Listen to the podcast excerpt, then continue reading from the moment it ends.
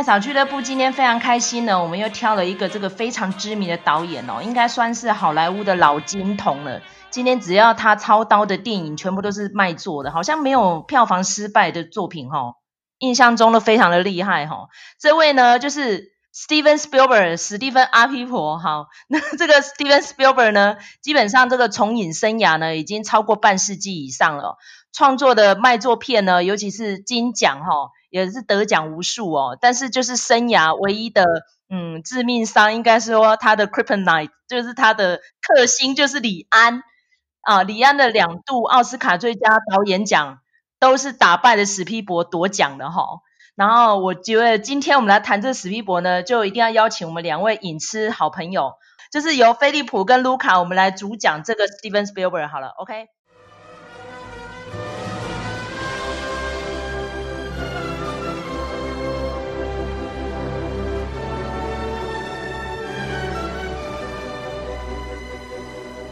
应该是所有的人在介绍史皮博的时候，都会先开始讲说，首先他是一个犹太人，因为这件事情呢，其实影响他的生涯蛮大的。他的外表是蛮非常典型的犹太人长相，所以他在小时候呢，就是有被霸凌，他就比较探索自己的世界。十几岁的时候呢，呃，他爸爸送他一个摄影机，所以从此之后，他就是这个东西就变成他的寄托。爸爸对他的影响非常的大，因为他在呃十九岁的时候父母离婚，那他从那个时候呢就很不谅解父亲，因为他以为父亲外遇，结果后来他到年纪很大的时候才知道说外遇的人是妈妈哈。如果从这个来这个观点来看的话，其实他的成名的作品里头，其实我们大概都找得到那个父子情仇的痕迹。史蒂芬·史匹柏他成名的很早，他大概是在大学的时候就中途中辍跑去拍片了哈。也因为这样子呢，他认识了一群呃电影圈的好朋友。关系最好的应该是乔治·卢卡斯，当然还有马丁·史科西斯跟科波拉，他们也算是同一群人。犹太裔跟意大利裔啊，就是他们非常和乐融融。那所以有一些片子，他们其实是交叉的出现的，就是比如说这部片子，呃，某个人当导演，然后另外的人就当监制哦，或者是反过来。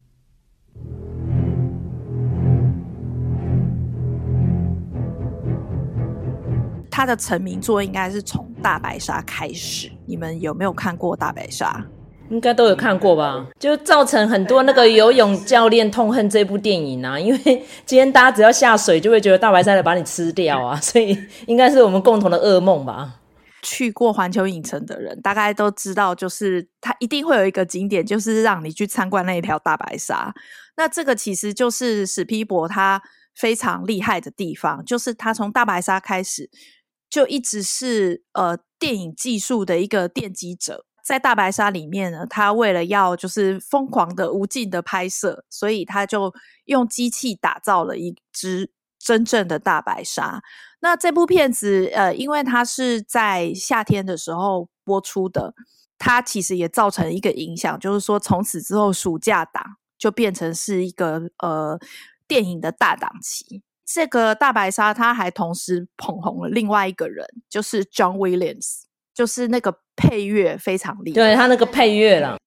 从这个时候开始呢，史蒂芬史皮伯就是算是崭露头角在好莱坞。他的朋友们像乔治卢卡斯，后来就拍了《星际大战》，但是呢，在此同时的史皮伯，他拍了另外一部片子，叫做《第三类接触》。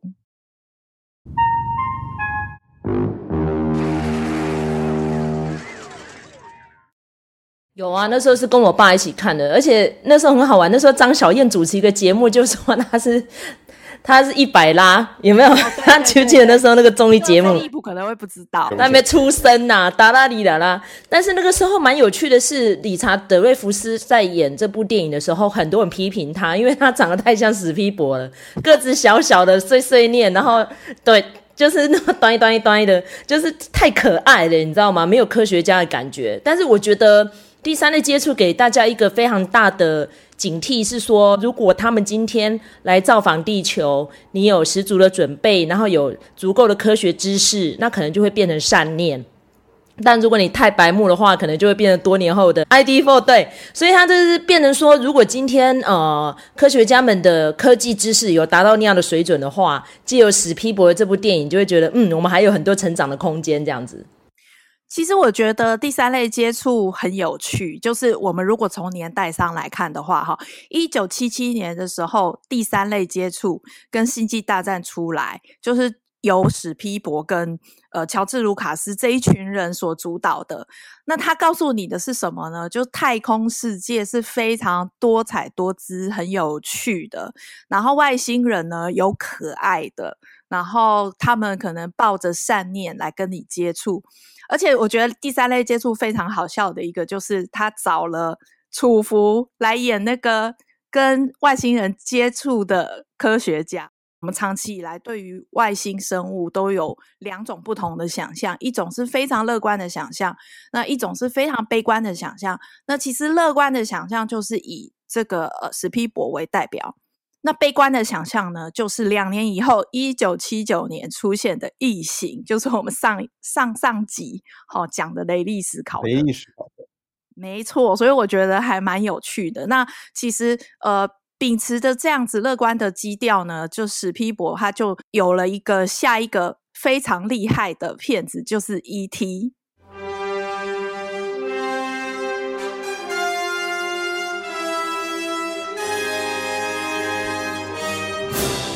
怪奇物语也是向 E.T. 致敬蛮多地方的，所以它 E.T. 也算是开开启了这种外星人接触的电影，呃，非常重要的一部阿阿咒片是吗？我记得那时候我去儿童乐园呢，曾经戴过那个特殊的眼镜哦，然后可以戴上去之后，E.T. 就在你面前动来动去，诶，所以后来几年后有那个三 D 电影，我觉得那种不是小时候不是就看过了吗？后来才发现说，哦，原来 E.T. 是一直有重拍版，就是。重新再更新新的放映科技，然后让小朋友们再重温那一段非常温馨的时光，这样子。对，那个其实我觉得，当我们后世的论者在讨论到《E.T.》这部片子的时候，都会觉得说：“哎，《E.T.》它里头的父子关系，其实就是史匹博本人的父子关系的一个投射。那几个小孩，就是他们都是妈妈的单亲家庭，他们很其实蛮需要陪伴。然后正好捡到《E.T.》，我觉得是一个非常温馨的一个故事。我觉得非常可怕的一点是。”呃，我之后在其他的场合啊，就是只要听到那个配乐，我就是一定秒哭。它就是你就算没有很熟那部片子，你也是一定会被打动，太可怕了。Steven Spielberg 的电影，它的配乐其实都还蛮深入人心的。像像刚才说的大白鲨，你只要那个前奏出来，像最近韩国很红那个什么 Baby Shark Do Do，也是用大白鲨的前奏诶。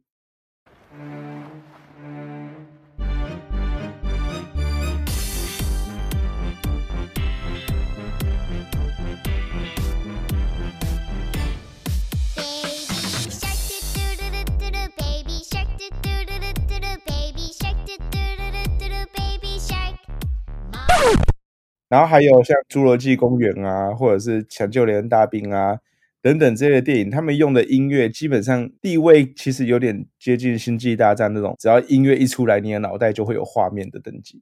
姜威廉斯啊，他实在是很厉害的！你看几个音符就可以打动人心。但我觉得再怎么样，它都是我们的共同回忆啦。尤其是那个 E.T. 风控啊，有没有我 一定要回家那一段，然后真的，其实刚刚卢卡讲，一听到配乐就会哭出来。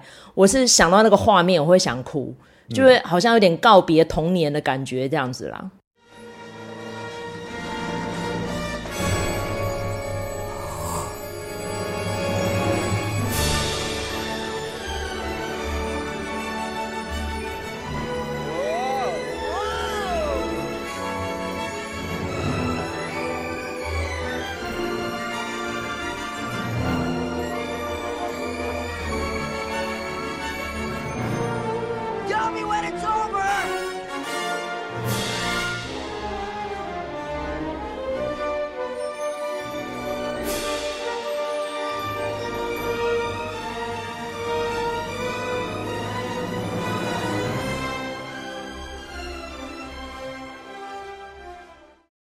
史上有所谓的叫做呃电影小子这一群人，其实就是在讲呃史蒂史蒂芬史匹伯，然后乔治卢卡斯，还有科波拉跟马丁史科西斯，然后我可以再加一个，就是那个劳勃詹米克斯，他是回到未来的呃导演，那他后来有因为那个阿甘正传拿到最佳导演跟最佳影片。在我的童年时光里头，这几个人就是你知道阿宅的偶像吧？应该是这样子讲。在他们求学的时代里头，他们应该都是学校里头的 nerd，就是宅宅，整天就是看电影，看很多电影，然后去研究说技术怎么样改进啊，什么什么的。战中或者是战后婴儿潮的这批人，到后来在这个时间就发光发热，然后还包括刚才我们讲 John Williams，就是他整个把好莱坞的电影整个带到一个前所未有的层面，票房的那种 blockbuster 就出现这样子。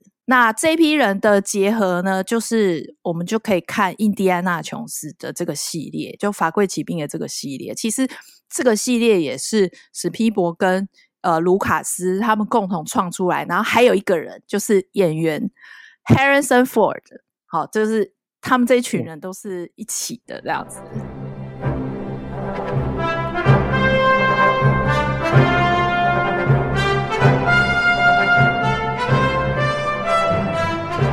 我有录音之前有问飞利浦，然后没想到飞利浦对于《法柜奇兵》这个系列并不是很熟。那呃，麦嫂，你熟这个系列吗？每一集都看了五遍以上啊！因为小时候基本上还不知道自己的志向在哪里，都会对那种什么怪奇啦，或是考古啦。或是历史故事啊，就会非常的迷恋。尤其是我老爸本身是个二战迷哦，针对打纳粹那个时候的一些丰功伟业都如数家珍。所以呃，法贵骑兵系列应该是我们家的共同记忆吧。尤其是我记得应该第一次看那个第一集，就是第一集就叫法柜奇兵嘛。那时候是在小学五年级，老师就直接把那一段都放给我们看呢。最后就是。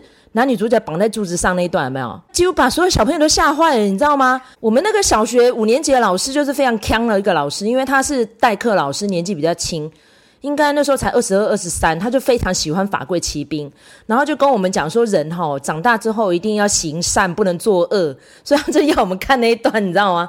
就所有人都被穿过去，然后灵魂都抓到外太空，所有同学几乎都吓哭了，还有尿裤子，然后隔天就被写联络簿，你知道吗？所以。但是那一段真的太经典了，那个画面真的我到现在还历历在目。相信应该所有的影视朋友想到那一段就觉得啊，法柜奇兵那段超屌，真的好屌，而且敢在大荧幕上这样呈现的人应该不多。那其实有点在暗示那个 Holocaust 大屠杀啦，所以他最后就越来越明目张胆把 Holocaust 变成他的电影的主轴了这样子。然后再来魔宫传奇，我要提一下，他认识他太太就是魔宫传奇嘛，凯特凯普肖。那《魔宫传奇》有一段也是我的噩梦，就是他不是要谋杀人那个巫师吗？就会穿入你的胸腔，把心脏抓出来。你知道那一段我在戏院崩溃大叫，欸，诶，太可怕了！我真的觉得史匹柏真的是很贱的一个人。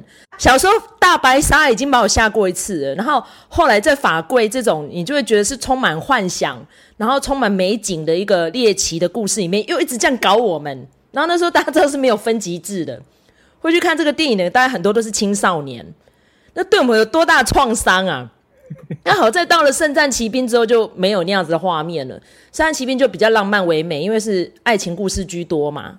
然后那时候又可以看到我一直非常喜欢的史恩康纳来这样，那也是我爸的偶像。然后我们就看得津津有味。然后最可爱的是小时候的印第安纳琼斯是 River Phoenix，River Phoenix 演印第安纳的小时候啊。哦太帅太帅了！那时候我就一直觉得说，如果他没有往生的话，应该今年可能要庆祝不知道他五十岁的周年。而且他那时候形象非常像后来的里奥纳多啊，就充满了美好的回忆啦，这样子。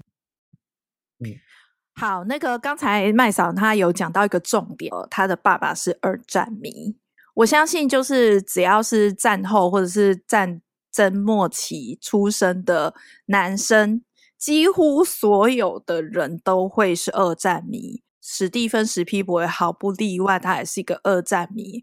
那我觉得二战其实对于他的创作有很大很大的影响，这个我们在后面可以再提到哈。我刚才讲到电影小子的这一批人，其实他们后来都成立什么电影公司、音效公司，什么巴拉巴的，很多的电影工业的规格都是他们这一群人垫下来的。即使是这样，他还是一直持续在技术上面突破，比如说像《侏罗纪公园》。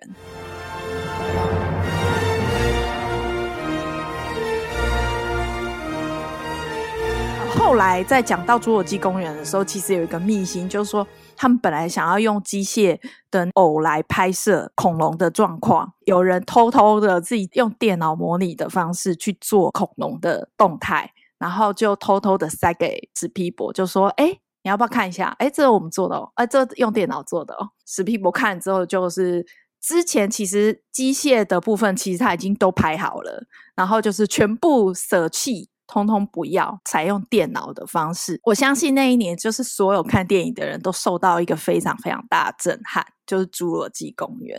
史蒂芬·史皮伯他一直都是一个规格的奠基者。我觉得这个是比起其他的东西来说，这是非常非常呃重要的，而且非常伟大的事情。史蒂芬·史匹柏电影，它一开始的那种类型呢，是一个小男孩冒险式的电影，像是。印第安纳琼斯就是一种冒险动作片，E.T. 的话也是一群小孩子哦，他们是跟外星人接触的电影。他给我的感觉就是，他内心里面住着一个小孩，然后这个小孩呢，很喜欢去一些丛林冒险，然后冒险的时候会遇到一些怪物，会遇到一些怪兽，然后一群小孩子就打打闹闹，把这些怪兽打倒，最后发现一个宝藏或发现一个秘密。你看他后期的电影，像是一级玩家，也有这样子的感觉。也是一群小孩子，然后他们试着颠覆这个世界。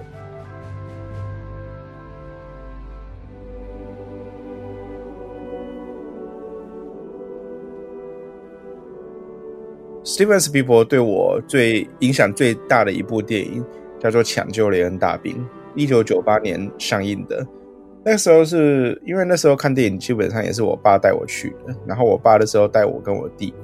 我十四岁，我弟十三岁，啊，不，十一岁。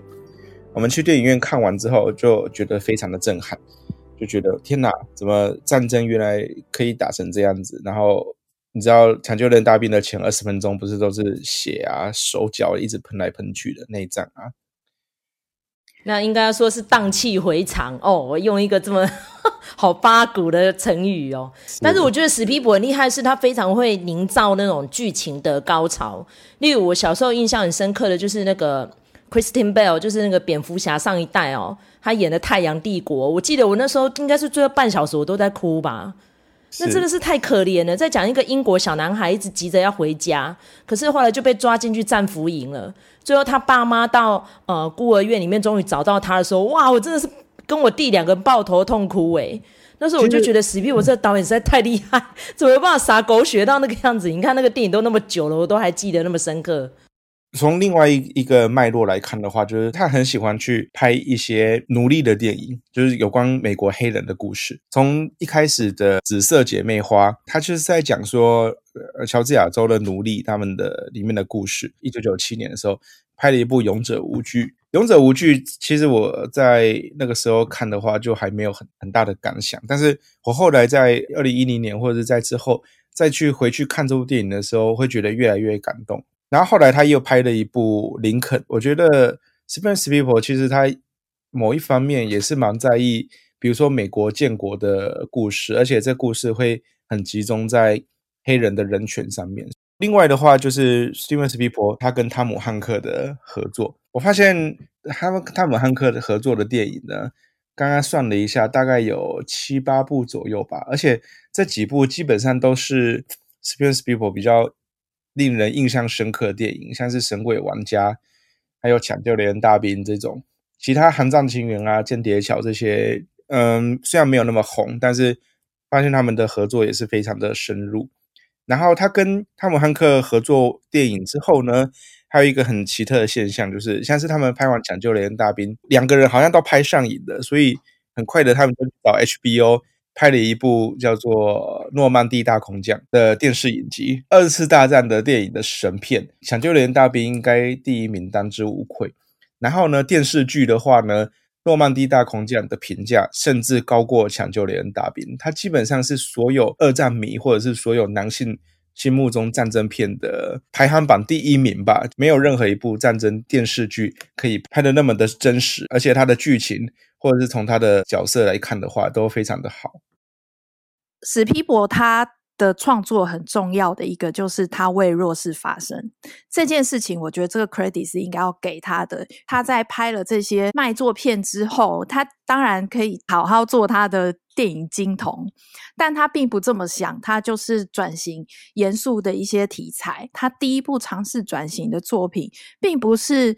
呃，针对犹太人的，当然这个其实跟犹太人在美国的历史上的地位的演变其实是有关的，但是那个我们先不提。就是他第一部转型的作品是《紫色姐妹花》，是针对黑奴的，主角是那个胡碧戈戈伯，然后还有就是如今的大主持人 Oprah Winfrey，他也在里头。演戏了。我们如果从现在的眼光来看，在那个时候的年代，有一部全黑人，几乎啦，因为导演不是嘛，导演是犹太人，但就是在演员阵容上面，几乎全部都是黑人，然后再讲黑奴的这个议题，我觉得是非常难得，在那个时代里头，他也算是有赢得一些评价，但是整体上来说，还是没有到达一个艺术的高度。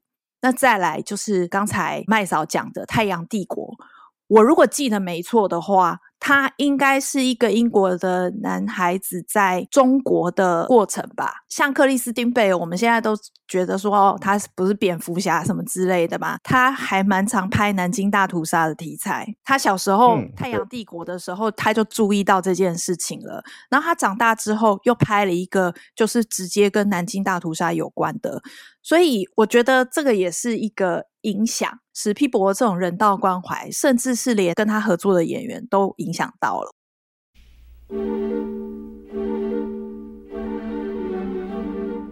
我觉得史皮博电影它有一个很大特色，就是它前面的剧情呢，有一点点这种平铺直叙。开头虽然说不会无聊，但是也不会让你热血沸腾，它就会让你慢慢的看下去，然后看到中间剧情越来越多，越来越多。但是呢，它电影最好的就是它的结尾。它的结尾会走一种那你觉得温馨感人的路线，然后从两个小人物，然后慢慢的镜头慢慢的带离带离带离，最后面会有一段字幕。其实你看《神鬼玩家》就知道了，里奥纳多跟汤姆汉克他们两个人中间交手，里奥纳多输了，被汤姆汉克抓去，你就看他最后面他们两个大和解，然后两个人就在讨论说这张支票到底是真的还是假的。就是在《太阳帝国》最后的结尾也是这一种，那你会觉得。有点感人的路线，然后抢救雷恩大兵也是前面打打杀杀杀来杀去，然后最后面镜头又带回到一九九七年的诺曼底，老的麦特戴蒙看着那个墓碑，然后镜头又慢慢的从又回到他眼睛里，最后面就会再写一些字，说什么二次大战死多少人啊？像间谍桥最后面一幕，我也觉得蛮感动的，就是汤姆汉克他回到了纽约，然后看着一群青少年在自己家后面那里爬墙玩洗脑。对比他在东德西德看到的柏林围墙，那一群人爬墙被射杀的那种画面，然后最后面再打上一些字幕，说什么东西的冷战啊，柏林围墙几年拆掉啊。史皮博电影最最大的特色就是，它不会让你觉得扼腕，就是说为什么这个人会死，或者是为什么剧情会这样子，但是它也不会让给你一个超完美的结局，有些人该死的不没有死掉这样子。看完之后有一点点温馨，可是整部电影再回去思考的时候，就会觉得天哪。其实还有很多剧情可以慢慢的去回想。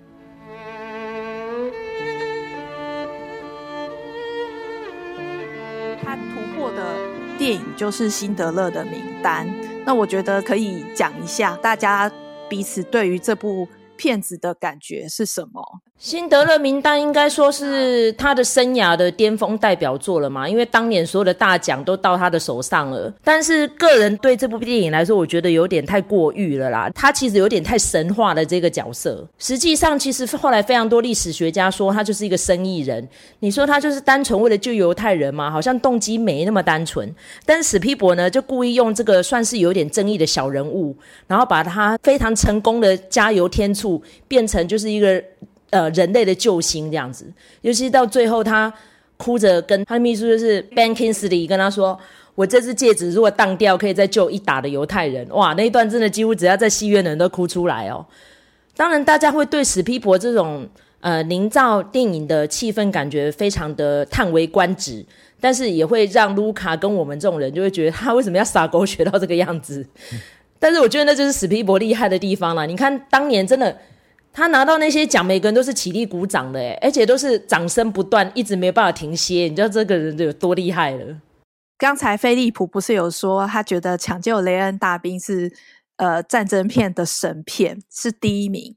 这点我不同意，因为《辛德勒的名单》是我对那个史皮博看破的一部片子。我觉得史蒂芬·史皮博他的特色就是他会把那个场景如实的呈现，真实还原度这件事情是没有话说的。但是他既用了黑白的画面，说他不想太强调血腥暴力，但他又用了一个红衣小女孩，就是只有他。画龙点睛的一抹红色，这个事情我就觉得说，史皮博真的是一个非常煽情的人。多年以后，我们再回去看《抢救雷恩大兵》，其实也是一样。我觉得他有把二战的那种真实感做出来，但是在战争片里头，还有更多我觉得很棒的片子。他们是用更高明的艺术方法，而不是只是真实呈现而已，让你感觉到战争的残酷，但是还是没有失去那个美感。比如说，我看《抢救雷恩大兵》之后，然后我又再回头想了一下《一九一七》，虽然《一九一七》是一战的片子，可是我就觉得这两部片子在艺术手法上面其实是差别很大。那个时候，《一九一七》在上的时候，就有人在讲说，它是一种沉浸式的体验。那这个沉浸式的体验其实跟《抢救雷恩大兵》非常类似，但是我觉得在真实感之余，其实《一九一七》有做出一个美感。虽然画面不是很残酷，但是你还是可以完全感受到战争的残酷。我觉得这个是比较高明艺术手法。我觉得史蒂芬·史皮博的片子有一个特色，就是你看过每一部他的片子，结尾都会得到一句话。那个就是他要告诉你的事情。我们其实年纪增长之后，就会觉得说这种片子过于简单。它很好，很明确，观众很明确的可以带回一点东西。导演会很清楚的告诉你他要给你的一句话，比如说像《侏罗纪公园》，他就会说：“哦，生命自会找到它的出路。”就是这一句话。更复杂的电影，其实它是会驱动你去思考。我觉得这个部分史皮博就比较没有，所以这是我对于他的电影的看法。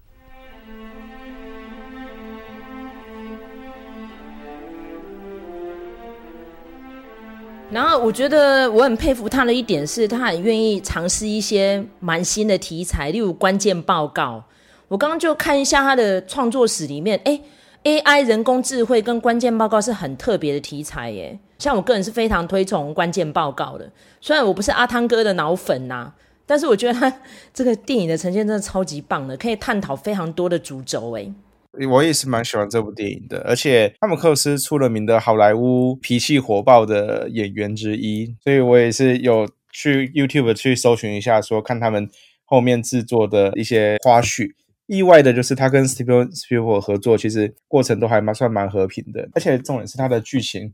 也还算蛮不错的，就是汤姆克鲁斯他在办案，去去找出说到底这套系统有什么瑕疵，然后这套系统就是这个故事里面也没有什么不符合逻辑的地方，所以我觉得这部电影算是史蒂芬史皮博算蛮成功的一部科幻电影。比起来呢，另外一部《世界大战》。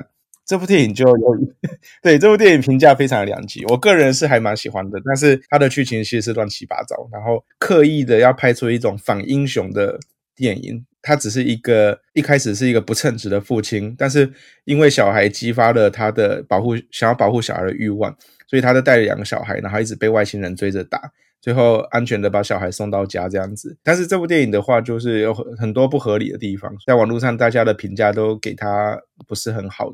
我觉得这两部片子，我们可以看出史皮博这个人一些特点。比如说像关键报告那个时候在上映的时候，他有打一件事情，就是说史匹博有跟一些家电厂商合作，他们想要打造出一个非常符合那个时代可能会有的东西。那那个关键报告里头，我想大家印象最深刻就是汤姆克鲁斯，就是面对一个荧幕，但是是其实是一个空气啦，然后他就在那边左移呀、右移呀、那这件事情很快就实体化了，所以其实关键报告它它的特色是在于它里面的科技都是在未来可能十年内就会量产的东西，所以我觉得这个是史皮博他一向的科技控的那个个性，就是在这里。部片子里头表露无遗。那我个人也是很喜欢《关键报告》这部片子，因为我觉得史匹柏坏习惯就是他很喜欢撒狗血。但我觉得在某一些片子里头，他有蛮克制。我觉得他只要可以克制那个想要撒狗血、想要逼你哭的欲望的话，那部片子就会是一个执行的蛮成熟的一部片子，好看的片子。那我觉得《关键报告》就是其中一个。那再讲到世界大战，它看起来就是。史皮博一定会感兴趣的题材，因为其实《世界大战》这个 IP 真的太有名，在科幻界里头历经了非常多的改拍，包括我们刚才前面讲到的《ID Four》，它其实也是翻拍《世界大战》。因为我看了《ID Four》之后，我回去看旧版的《世界大战》，就是曾经有一个旧版的《世界大战》，很多镜头都是几乎一比一的重现哦。其实旧版的《世界大战》也是影响史蒂芬·史皮伯很深的一部片子，所以他后来又改拍了这个 IP，他把它弄成一个又是一个爸爸对于小孩的爱的故事。嗯但是其实《世界大战》这个 IP 不太讲到这个，就我们看前几个版本，其实大家都没有讲到这个，他讲的都是一个比较群体的东西。刚才麦嫂有提到 AI，我们可以再讲史皮博跟其他导演的关系。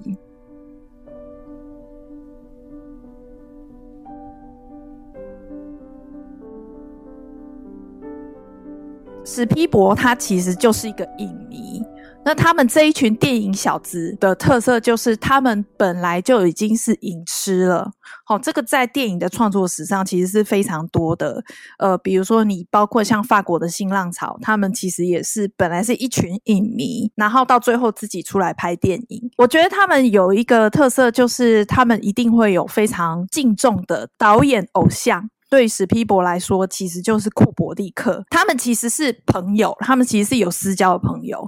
我觉得非常讶异，库伯利克这种人怎么会有朋友哈？但是 总之他就是有。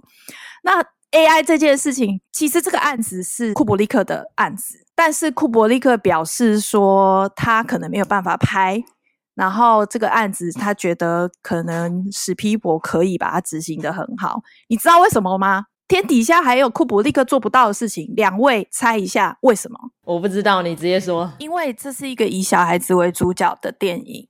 那如果是库柏力克拍的话，等到他拍完，小孩也长大了。这个梗蛮好笑，靠腰嘞。你讲的有道理啊，没错啊。可是呢，谁对小孩最有办法？就是史皮博。所以是因为这样，这个案子才交给史皮博的。我那时候看到这个新闻的时候，我就心里想说：对，真的是这样。库柏力克说的对。那我觉得这部片子其实我那个时候也是去戏院看的，我就觉得他看得出来是史皮博跟库柏力克合作的案子，因为他前面是一个没有温度的故事，是一个很惨很惨，就是小男孩想要讨爱，但他讨不到，其实是非常非常绝望的。可是呢，后半部呢就变成史匹柏的电影了，就是哦，他就是像一个小木偶皮诺丘一样到处去冒险这样子。所以我觉得那部片子其实是一部，你不能说它拍得不好或者怎么样，可是它其实是一部很不平均的一部戏。AI 人工智慧对我来说算是不太想回想的一部电影吧，因为看到太多人性的阴暗面了，尤其是他后来遇到了像是几个机器人，他们都有非常多对于人性的剖析跟一些无奈，尤其是。裘德洛那个角色，我每次只要想起来，我真的都觉得好心酸哦，真的。他演一个 Gigolo 嘛，然后他就看遍了所有人类的欲望，觉得那都是虚假，然后就开始灌输那种大人社会的纸醉金迷给那个小男生知道。当然是最后那个结局，听说史皮婆拍了很多版本，最后选择是让小男孩沉在海底里面嘛，一直在找妈妈嘛。你不觉得超悲惨的吗？他有必要把这个结局弄成这样吗？收尾我很难接受，真的，你你根本就是不止摧毁童年，你还摧毁人性诶。然后就开始对周遭的人就是产生极度的不信赖跟冷漠。我觉得那部电影在我的印象当中是一个最残忍的电影，比《辛德勒名单》还残忍啊！你要叫我下我的心得，我就是我是下这样子的结语，太惨了。你觉得这跟库伯利克是原案者有有关吗？有，我觉得绝对有关。我觉得史皮博都不至于让人家觉得好像是人人性完全没有光亮，应该是库伯利克弄的啦，我觉得啦。其实看得出来，史皮博是真的蛮崇拜库伯利克的。在后来的这个一级玩家里头，其实也看得出来，它里面非常完全致敬鬼店。虽然我不知道为什么啦，我觉得比如说钢弹呐那些东西，我都是可以想象，或者是阿 K 啦，但我。比较难想象为什么要致敬鬼店啊？但因为我没有看原著，我不晓得这是不是原著的安排。但总之就是可以确定一点，就是史皮博真的很喜欢库伯利克，这个是跟前辈的关系。那但是呢，跟后辈的关系，其实史皮博呢，他在这个好莱坞他的地位啊，有如是里长伯。他们就说啊，如果说缺钱啊，或者是缺技术啊，去找史皮博，他都会帮忙。那所以他后来有做了一件事情，就是《丁丁历险记》，那个也算是他的科技史上一个蛮大的尝试，完全是用呃动态捕捉去完成的一个动画。那他在这个案子里头呢，就找了彼得杰克森，然后还有 Guillermo del Toro 这两个后辈来参与。我自己的感觉是这样，就是如果我们要说，在我们小时候宅宅的偶像。就是史皮博、卢卡斯跟那个赞米克斯，比较年轻的人宅宅的偶像就是 Peter Jackson，就 g i l l e m de Toro。我自己来看那个影史的传承是这样子的啦。彼得杰克森其实也是有在玩一些画面啊、场景，而且他有一部叫做《他们从未老去》，他是把黑白的这个画面，然后把它拼拼凑凑，把它彩色化。Steven s p i e l b e r 他在好莱坞的贡献其实蛮大的，他就是上个时代的开启者，但是因为下一个时代就是 Netflix，以前在电影院就是要追求大荧幕啊，然后。大声光、大特效啊，的音响爆破的感觉。但是其实这些技术已经慢慢的移植到我们家的客厅了。我们的液晶萤幕越来越大，然后还有什么环绕音响啊，有的没的。所以其实我觉得下一个世代的电影应该要试着把它搬到我们的荧幕上面。然后他你说什么拍摄的风格啊，或是特效，要适应，要开始接受我们在家里的液晶电视这样子。Steven s p i e l e 我觉得他在下一个世代的话，他有没有办法接受我们现在下一个世代的思维？这个也是蛮有趣的。史皮博他一向都是反对 Netflix 进来参加奥斯卡的竞赛，两位对于这件事情有没有什么看法呢？我当然是认为这就是时代的进步啊！你过去五十年大家都进电影院，未来的五十年可能随着那个液晶萤幕的普及，然后我们家摆在家里客厅的电视，动不动就是六十寸、八十寸起跳的，已经可以接近到那种电影院的感受了。所以我说，把这种电影特效把它搬到液晶电视上面，你要如何去移植？这个是下一代导演要去做的事情，而不是去反对他说你没有资格。去跟我角逐这个奖项，因为你是在电视上上的，而不是在大荧幕上面上。我觉得这思维应该要改。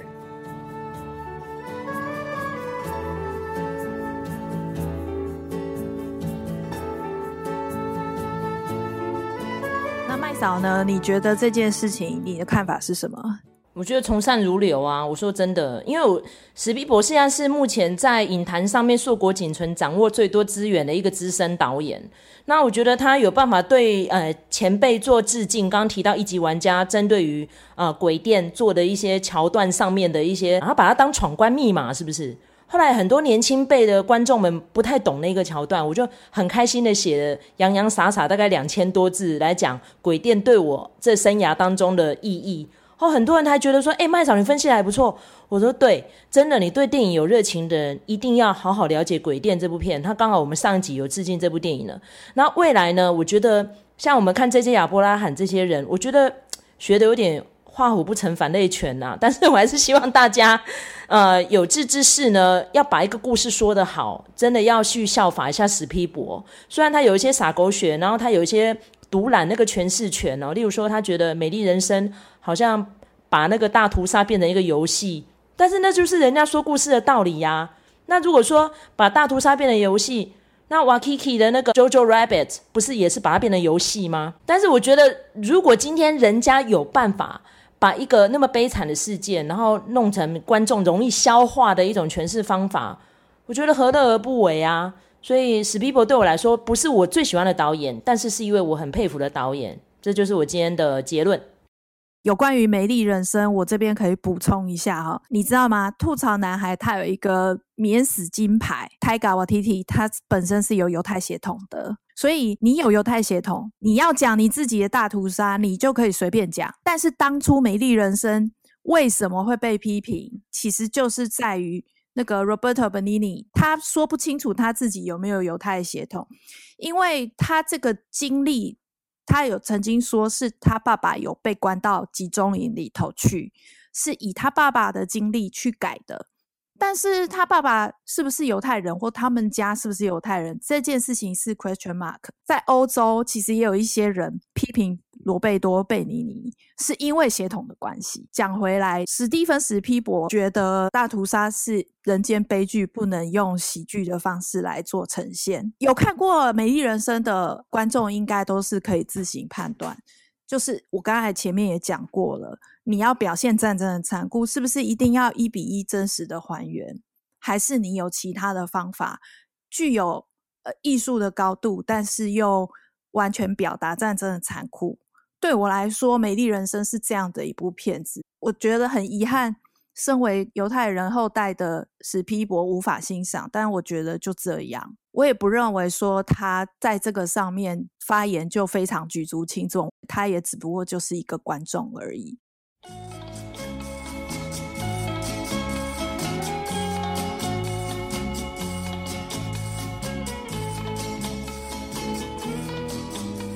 菲利普刚才有讲到 Netflix 的这这件事情，其实史皮博在讲 Netflix 这件事情的时候，那一届是罗马。我在电影院看过罗马，那我觉得对于一个电影观众来说，我觉得罗马这部片子一点都没有丧失一部电影该有的，他做得非常非常的好，而且他的技术的含量是不输给史皮博的片子的。但是他同时又有艺术上面的高度，以及作者个人的情感在里头，我觉得是一部非常好的片子。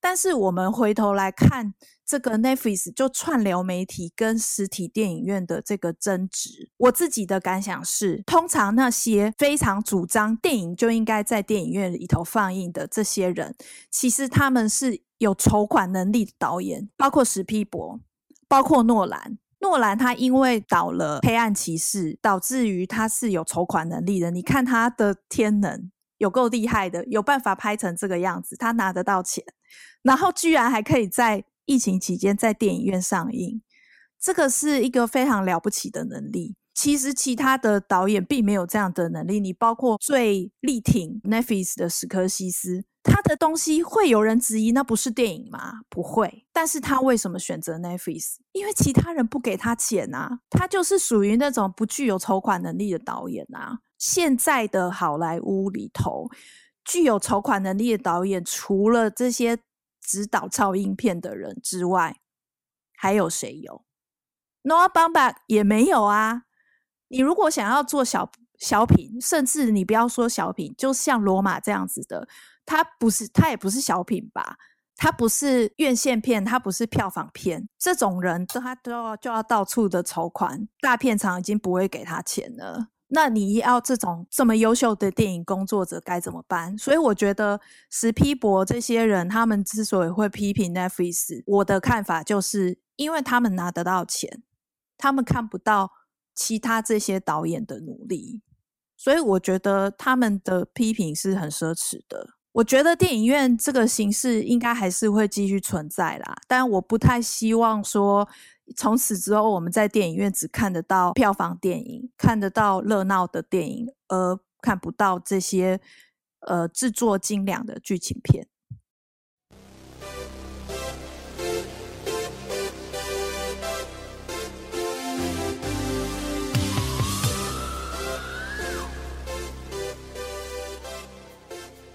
我先提一下，呃，针对于史皮博哈，我个人对他的崇敬还有一点是这样子，他其实是一个非常愿意去深入主角的内心的一位导演，他不需要呃让主角有太多的台词，例如说像是《航站情缘》，你会觉得汤姆汉克有很多台词吗？甚至于他很多台词都不是英文呢，但是你就可以看得出来演员的内心世界。那甚至于我们刚刚提到了他第一部创作长片《大白鲨》。里面的主角就是不停的被大逃杀而已啊，也不用太多台词啊，但是他就是有办法把那个叙事风格用画面、用音乐，然后再用剧情的铺陈，让所有的观众印象超级深刻的。你看，该哭的、该叫的、该吓傻的，甚至于呢，该脑袋放空的，通通都有。诶，我觉得应该在影史上没有办法再找到第二位导演有这样的功力了，所以我个人对他是很崇拜。但是不能说我是最爱，但是呢，也只能够说他是神级一般的存在。好，就是这样子。麦嫂今天的结语，嗯，我个人还是蛮推崇 Steven Spielberg 的，因为毕竟他过去所拍的电影基本上每一部都是神作，然后他对好莱坞的贡献也蛮大的。毕竟他拍完，他开创了一些时代，然后还创办了梦工厂，也培养了下一代的一些其他的电影导演。但是毕竟人终究会老去嘛，所以我希望他还是可以在有生之年再继续钻研一些其他的题材，然后可以再多拍一些故事让我们知道。然后不过呢，也希望他可以放手，让下面的人去从事更多的，比如说，我希望梦工厂是可以多拍一些电影，然后可以在 Netflix 上面上映的，看。有没有机会看到 Netflix 跟梦工厂一起合作？那我自己的感觉是，我觉得史蒂芬史皮博是天之骄子啦，他有拥有很多他想要的资源，那他也对于电影圈做出非常多的贡献。但是我会觉得说，有的时候也是要设身处地的替其他人想啊。尤其是在 Netflix 这个事情上面，我可我可以补充一点，他虽然没有跟 Netflix 合作，但他跟其他串流媒体合作了。你看，这就是商人。我觉得就没有什么好不合作的，任谁都看得出来。那尤其是像那个史皮博这种技术控，他一定知道说串流是下一个趋势，是大事，所以他不会放过的。有的时候这些。争端可能都是处理公关的东西，可能不是真的处理电影的东西。那我们今天的节目就到这边。呃，我是卢卡，我是菲利普，拜拜，好，拜。